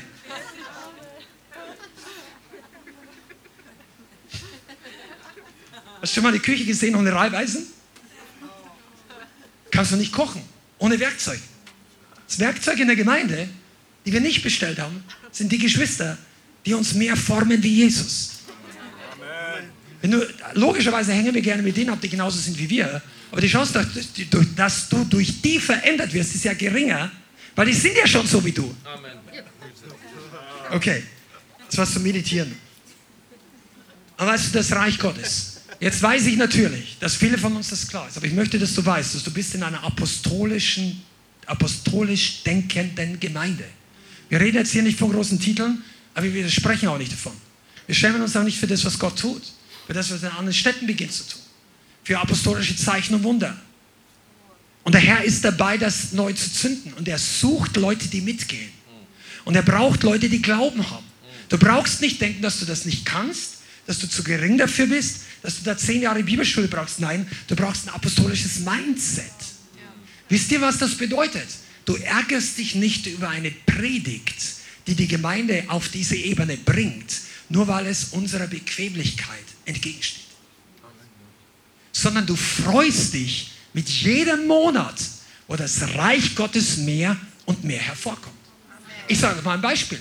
Ohne den Dienst von Werner Nachtigall, würde ich jetzt mal sagen, wäre diese Gemeinde gar nicht erst entstanden. Das heißt jetzt nicht, dass der ein Pastor ist, aber der ist ein gesegneter Evangelist, ein guter Freund von uns. Und wir hatten einige Jahre zusammen gearbeitet, gedient. Und dann haben sich die Wege teilweise getrennt, aber wir arbeiten immer noch gut zusammen. Ich habe übrigens eine Überraschung für euch gleich nachher dann. Aber es ist wichtig zu wissen, dass das Leute sind, die andere herausfordern. Und ohne die Herausforderung, die wir bei ihnen und bei anderen bekommen hätten, wären wir gar nicht erst losgezogen. Hätten wir nicht begonnen zu evangelisieren. Hätten wir nicht begonnen, das Reich Gottes voranzutreiben. Aber Evangelisation ist nicht das ganze Reich. Da beginnt es erst. Dann kommt Nachfolge. Und dann sollen die Leute sich multiplizieren. Und das kannst du hier lernen. Deshalb ist der Livestream auch nicht für jeden. Vielleicht. Wenn du einfach nur Auferbauung, du wirst Auferbauung finden, massiv. Aber du wirst auch Training finden, die Werke Gottes zu tun. Und ich möchte dir heute sagen, wähle die Zeit weise, kauf die gelegene Zeit aus, wähle doch den Gottesdienst, wo du Sonntag immer hingehst. Weise. Wirst du trainiert für das Reich Gottes oder wirst du nur warm gehalten, damit du gerade noch die Entrückung nicht verpasst? Das ist ein richtiger Unterschied. Erzählen sie dir, wie dein gesegnetes Leben noch gesegneter wird, während letztendlich unsere Bequemlichkeit größer wird? Oder wird Gott in deinem Leben vergrößert und es knirscht und es kostet manchmal Stretching und so weiter? Wisst ihr, einige Leute, die bei uns jetzt hier mit dienen und zum Teil mit predigen, die hätten wir zu dem Zeitpunkt, als, als wir sie getauft haben, die wären schockiert gewesen, wenn wir gesagt hätten, du wirst ein paar Jahre das und das und das tun. Vielleicht wären die gar nicht mehr gekommen. Vielleicht. Alex sagt Amen. Du hast keine Ahnung, wie Leute sich verändern können. Aber ich bin sicher, dass Alex zum Beispiel, also einer von vielen, heute die Zeit viel mehr genießt, als wie sie früher drauf war. Ja. Und das Gleiche gilt für dich und für mich. Das Reich Gottes ist so viel größer. Okay, was machen wir jetzt damit? Lass uns das Reich Gottes noch mehr promoten. Lass uns für das Reich Gottes noch mehr zur Verfügung stehen. Lass uns das Reich Gottes noch mehr suchen, noch mehr hineindrängen. Die Endzeit ist Reich das Königreich. Ich könnte jetzt, Daniel redet über die Endzeit, der redet über das Reich, das nicht erschüttert werden wird, was aber ein Stein ist, das die anderen äh, erschüttert. Wie kannst du das Reich Gottes noch mehr anbrechen? Stell dich selbst noch mehr zur Verfügung. Sag noch, Herr, hier bin ich. Sende mich. Gebrauche mich. Wo kann ich anpacken? nicht nur äh, Bonus-Dinger suchen. Pack einfach mit an, mach dich dreckig, bei, bildhaft oder im Praktischen. Pack dort mit an, was gebraucht wird. Wenn es ums Reich Gottes geht, nicht nur dort, wo ein Vorteil oder Beförderung für uns übrig bleibt, sondern dort, wo wirklich gedient wird. Ich hab, wir haben ja Coaching. Und ich habe so manchen, nicht nur ein oder zwei Personen schon gesagt, pass auf, wenn es dir wirklich darum geht, dass die Berufung in deinem Leben zustande kommt, dann wirst du als erste Priorität erstmal haben, zu dienen. Amen. Diene. Diene anderen Menschen. Tu einfach das, was anderen Leuten nützt. Tu das, was Leute näher zu Jesus bringt. Stell dich zur Verfügung. Komm nicht nur zum Nehmen, sondern komm auch, um zu geben. Du bist willkommen, um zu nehmen, aber bleibe dort nicht stehen. Wenn du wachsen willst, diene. Jesus hat gesagt, der der Größte unter euch sein will, soll der Diener alles sein.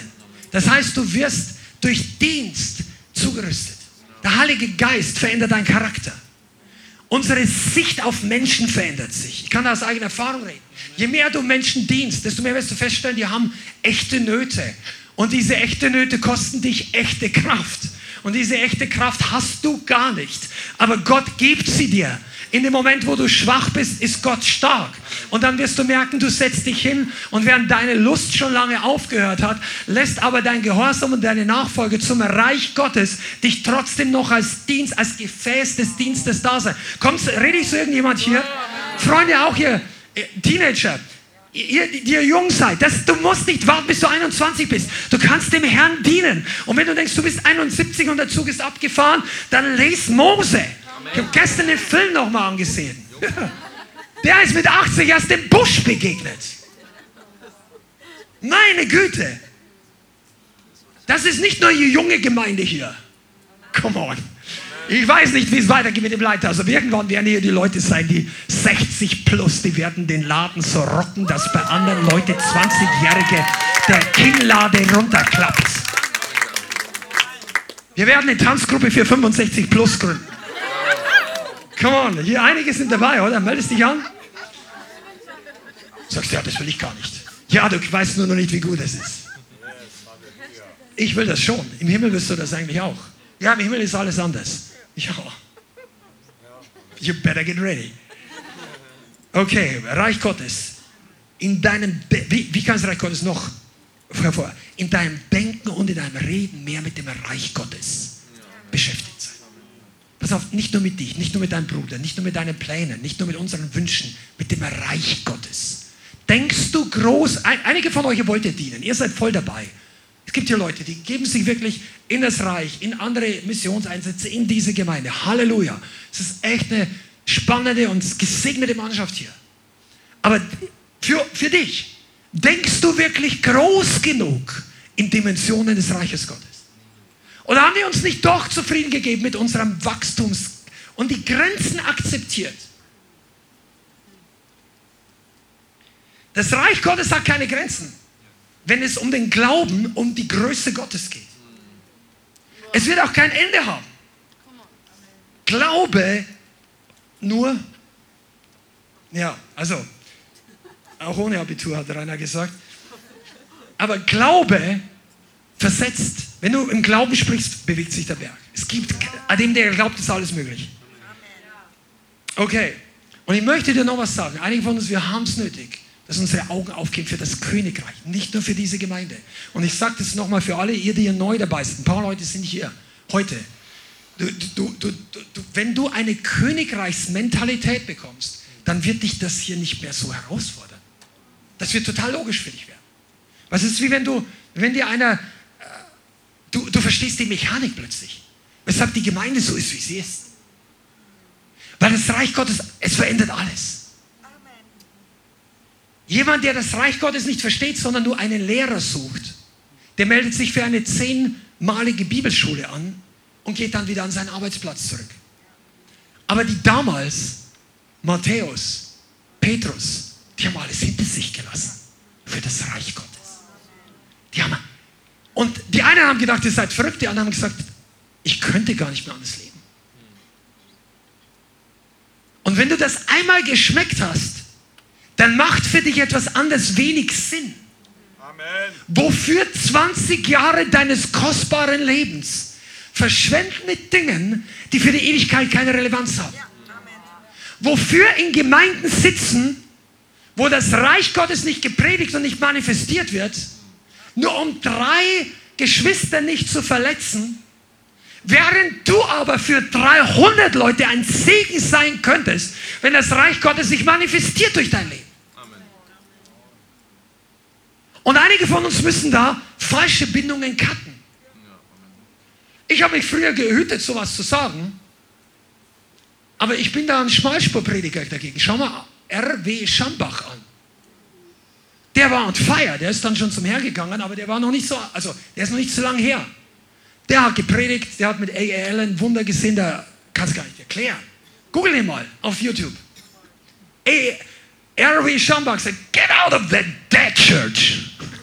Dann dachte ich, oh, wenn das die ganzen Ökumene-Leute hören, dann drehen sich alle im Kreis. Aber der Mann hat auch Zeichen und Wunder erlebt, wie die alle zusammen nicht. I said it, I believe it. Ja, wie kannst du das sagen? Ich habe erlebt, wie Leute ihre Kraft verlieren durch Kompromisse. Und wir haben uns einfach nur festgemacht, das können die anderen ja machen. Ich will über niemanden urteilen. Das ist einfach die Entscheidung der anderen. Aber wir wollen das hier nicht machen. Und ich hoffe, dass du das gleiche Herz hast. Dass du nicht einfach sagst, ja, ich fand das ja ganz cool auf der Straße, die Musik und die Freude. Und die Mädels schauen auch ganz gut aus, aber wenn ich jetzt hier reinkomme und ich denke, äh, kamen Leute so rein? Das ist, äh, einige nicken hier, wisst ihr, Es gibt ja unterschiedliche Motivationen, warum du in die Gemeinde kommen kannst. Und dann, ähm, und dann plötzlich denkst du, ja, ein bisschen Christentum ist nicht schlecht, aber das, ich, ich brauche so meine, ich brauche so meinen persönlichen Altar zu Hause in der Größenordnung. Wir waren mal bei einer, bei einer Familie. Ich glaube, die eine, eine Person von der Familie war gläubig und die andere war noch, ich glaube, es waren Hindus oder so. Wir sind zu denen nach Hause gegangen und die hatten, also ich war hier irgendwo in der Großgegend, war schon Jahre her. Die hatten einen kleinen Altar für ihren Gott. Ich weiß nicht, wer das war, Shiva oder sowas, keine Ahnung. Über, der, über dem Eingang. So ein Ding. Und da war eine kleine Schale und da haben sie ihm Gott eine Banane geopfert. Also einfach hingelegt. Ich mache mir jetzt auch nicht lustig über die, die waren ernsthaft dabei. Aber ich sagte mal eins, der Gott hat die Banane nicht gegessen. Die wurde da schlecht. Da mussten die die Banane wieder runternehmen. Jetzt sage ich, für mich habe die Entscheidung getroffen, wenn mein Gott noch nicht mal sich um die Banane kümmern kann, die ich ihm ja geben muss. Jesus will ja keine Banane von aber wenn er eine wollen würde, dann würde er was damit machen. Aber wenn er, na, wir haben ihm halt erklärt, weißt du, die, die Frau hat auch Probleme gehabt. Die war unzufrieden. Dann haben das Evangelium gepredigt. Und das war ein Segen für das Haus. Und deshalb sagt die Bibel, nicht das Leithaus, die Bibel, bekehrt euch von den unnützen Götzen. Kehr um. Kehr um. Schmeißt das Zeug raus. Wisst ihr, das mag politisch unkorrekt sein, aber Paulus kann da mehrere Bücher drüber schreiben. Eins hat er ja gemacht, wobei sein, sein, sein, sein Assistent, die Apostelgeschichte, da haben die Bücher verbrannt, der Zauberei. Das, das, das Geld, was die da, das Bücher waren damals eines der teuersten Dinge überhaupt. Heutzutage schmeißt das Zeug ja weg. Aber damals gab es kein Papier, da gab es Papyrus. Bücher waren, das waren ja auch Rollen, das war teures Zeug. Und die haben New Age, spirituelle Bücher. Ausgerechnet waren das wert, ich glaube, 20 oder 40 Millionen in heutiger Währung, was diese Bücher wert waren. Ja, hätte man auch verkaufen können. Oh no, das sind Zauberbücher. Burn it! Schmeiß es weg!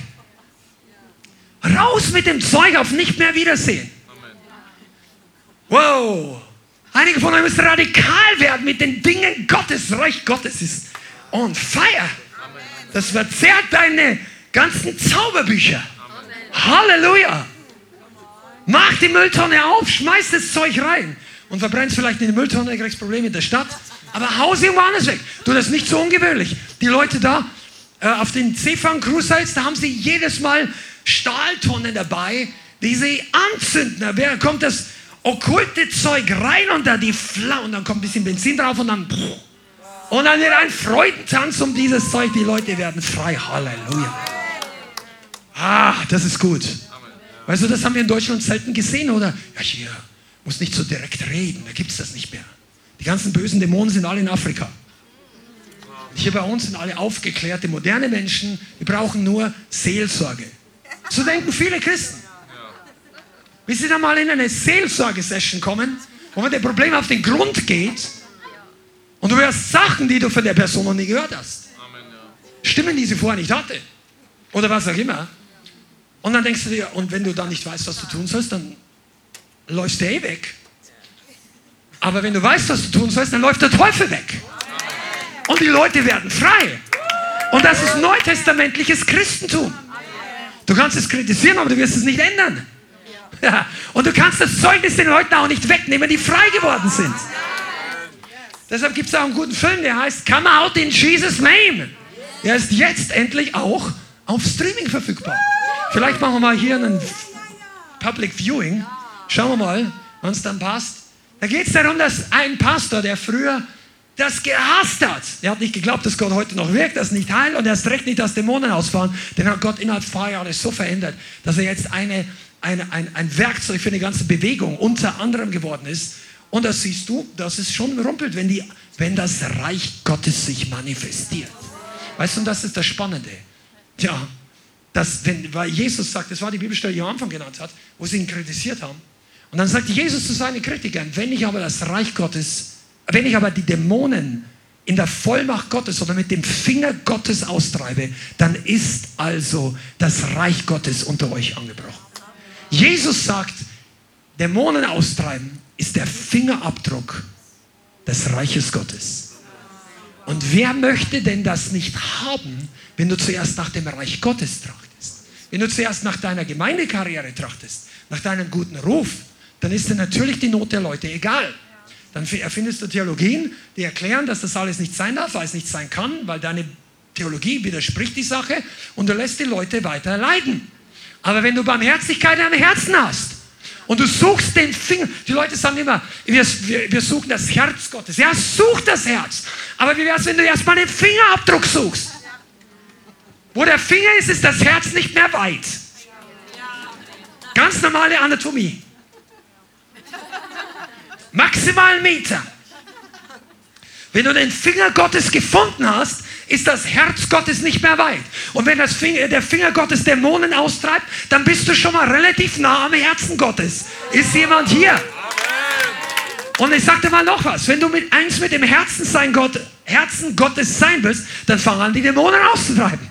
Fang an, die Kranken zu heilen. Fang an, den Armen gute Botschaft zu predigen. Fang an, dass das Reich Gottes sich manifestiert und kommst immer näher ans Reich Gottes ran. Das ist übrigens ein Schlüssel auch für Intimität. Wenn du nur tausend und eine Stunden zu Hause sitzt und wartest auf deinem Sofa, bis der Heilige Geist und du Intimität hat. Und es funktioniert nicht ganz so, da kann es auch Widerstände geben, Amen.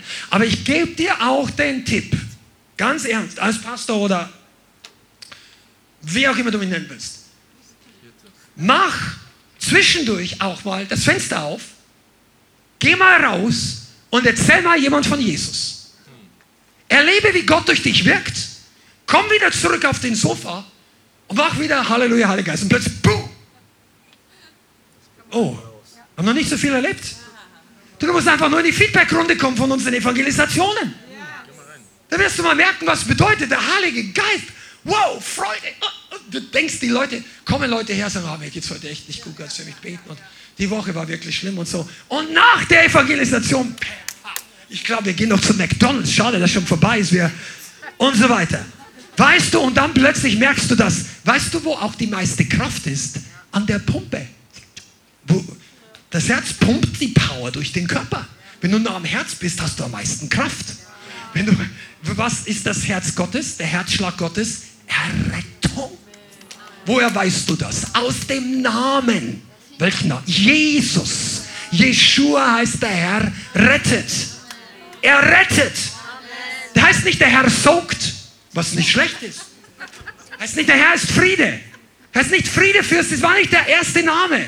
Als der Engel Gabriel kam, sag nicht, du sollst ihn nennen, größter Lehrer aller Zeiten, sollst ihn nennen König, was auch immer, Bräutigam, Intimitätsfürst. das ist alles gut, das ist alles sein Name. Aber er hat ihn genannt Retter.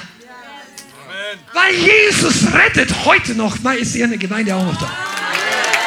Er hat dich und mich gerettet. Und er macht weiter. Er macht das heute sogar durch das Internet durch. Wenn du heute hier bist, in diesem Raum oder in dem Livestream und hast Jesus noch nicht persönlich angenommen als deinen Retter. Ich rede nicht davon, dass du getauft bist als Kind oder dass du irgendwann mal irgendwo in der Kirche warst, sondern wenn, oder in einer freien Gemeinde. Aber wenn du heute nicht weißt, wenn heute Nacht die letzte Glocke läutet und der Herr kommt wieder, wenn du nicht hundertprozentig sicher bist, dass du dabei bist, dass Gott dich in die Herrlichkeit ruft aufgrund der Gerechtigkeit Gottes und deiner Nachfolge. Aus Gnade, durch Glauben. Wenn du da nicht sicher bist, dann ist jetzt der Moment, wo du dich zum Herrn wenden solltest. Jetzt, mach keine Scherze. Und wenn du denkst, das ist nicht für dich, dann ist garantiert etwas dabei, was du brauchst. Weil die Leute, die das gemacht haben, die würden niemals denken, das ist nicht für mich. Die denken, Halleluja, Heiliger Geist, ich bin dank dir, dass ich schon über die, durch die Tür hindurchgegangen bin. Aber es gibt viele Leute in Deutschland und zu manchen, der es von sich nicht denkt, der noch nicht bereit ist für die Wiederkunft. Und der erste Schritt ist, dass du heute dein Leben mit Gott in Ordnung bringst. Und online genauso. Wenn du in Sünde lebst, heute, jetzt in diesem Moment, wenn du in Sünde lebst, dann ist jetzt der Moment, dass du sagst, ich mache mich bereit für den Bräutigam. Ich schmeiß das jetzt raus. Ich hau diese Dinge weg. Ich demütige mich vor Gott, vor mir selbst und auch vor Menschen. Jesus ist nicht im Versteck gestorben für dich und für mich. Er ist noch nicht mal so gestorben, wie er an diesen Holzkreuzen abgebildet ist, sondern er ist gestorben nackt, vollkommen entblößt, an Haut und Knochen, zerrissen von einer Meute, die ihren Zorn und Hass an dem kostbarsten aller Menschen und Personen ausgelassen hat. Und das hat er getan für dich und für mich, damit du heute dein Leben mit Gott in Ordnung bringst damit heute Rettung in dein Leben einkehrt. Und es kann sein, dass jemand dabei ist. Du hast dich einfach nur durch die Channels geklickt, online, oder du bist aus irgendeinem Grund in diesem Gottesdienst gelandet und du weißt gar nicht, warum du so lange sitzen geblieben bist bis jetzt. Der Heilige Geist sagt, du bist nicht wegen Menschen hier, sondern um die Stimme Gottes jetzt zu hören. Mach ganze Sache mit Jesus. Mach jetzt ganze Sache. Nicht mit einer Gemeinde, nicht mit einer Denomination, sondern mit dem lebendigen Gott. Du wirst nicht Mitglied in einer Kirche, du wirst eingeschrieben im Buch des Lebens, wenn du die richtige Entscheidung triffst. Vielen Dank fürs Zuhören. Wir hoffen, die Botschaft hat dich inspiriert und weitergebracht. Diese und noch mehr Botschaften findest du auch als Livestream auf unserem YouTube-Channel, zusammen mit Live-Worship und vielen bewegenden Zeugnissen. Wir würden uns freuen, wenn du auch mal in unserem Gottesdienst vorbeischaust. Alle Infos dazu findest du auf unserer Webseite, auf Facebook oder Instagram. Links dazu findest du in der Beschreibung. Schreib uns gerne dein Zeugnis oder dein Gebetsanliegen unter info at lighthouse.center. Tschüss und bis zum nächsten Mal.